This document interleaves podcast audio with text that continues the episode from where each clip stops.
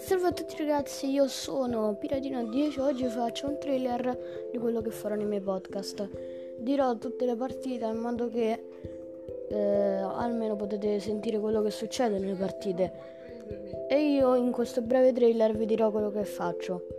Vi farò l'anteprima dei video, vi dirò i video che, f- che faccio quel giorno e poi vi dirò eh, tutte le partite di calcio come sono andate, quasi tutte veramente, soprattutto quelle della Roma. Quindi eh, questo qui era solo un trailer per farvi sentire quello che io voglio fare su, qui su Anchor. Ci vediamo in un prossimo podcast. Ciao a tutti.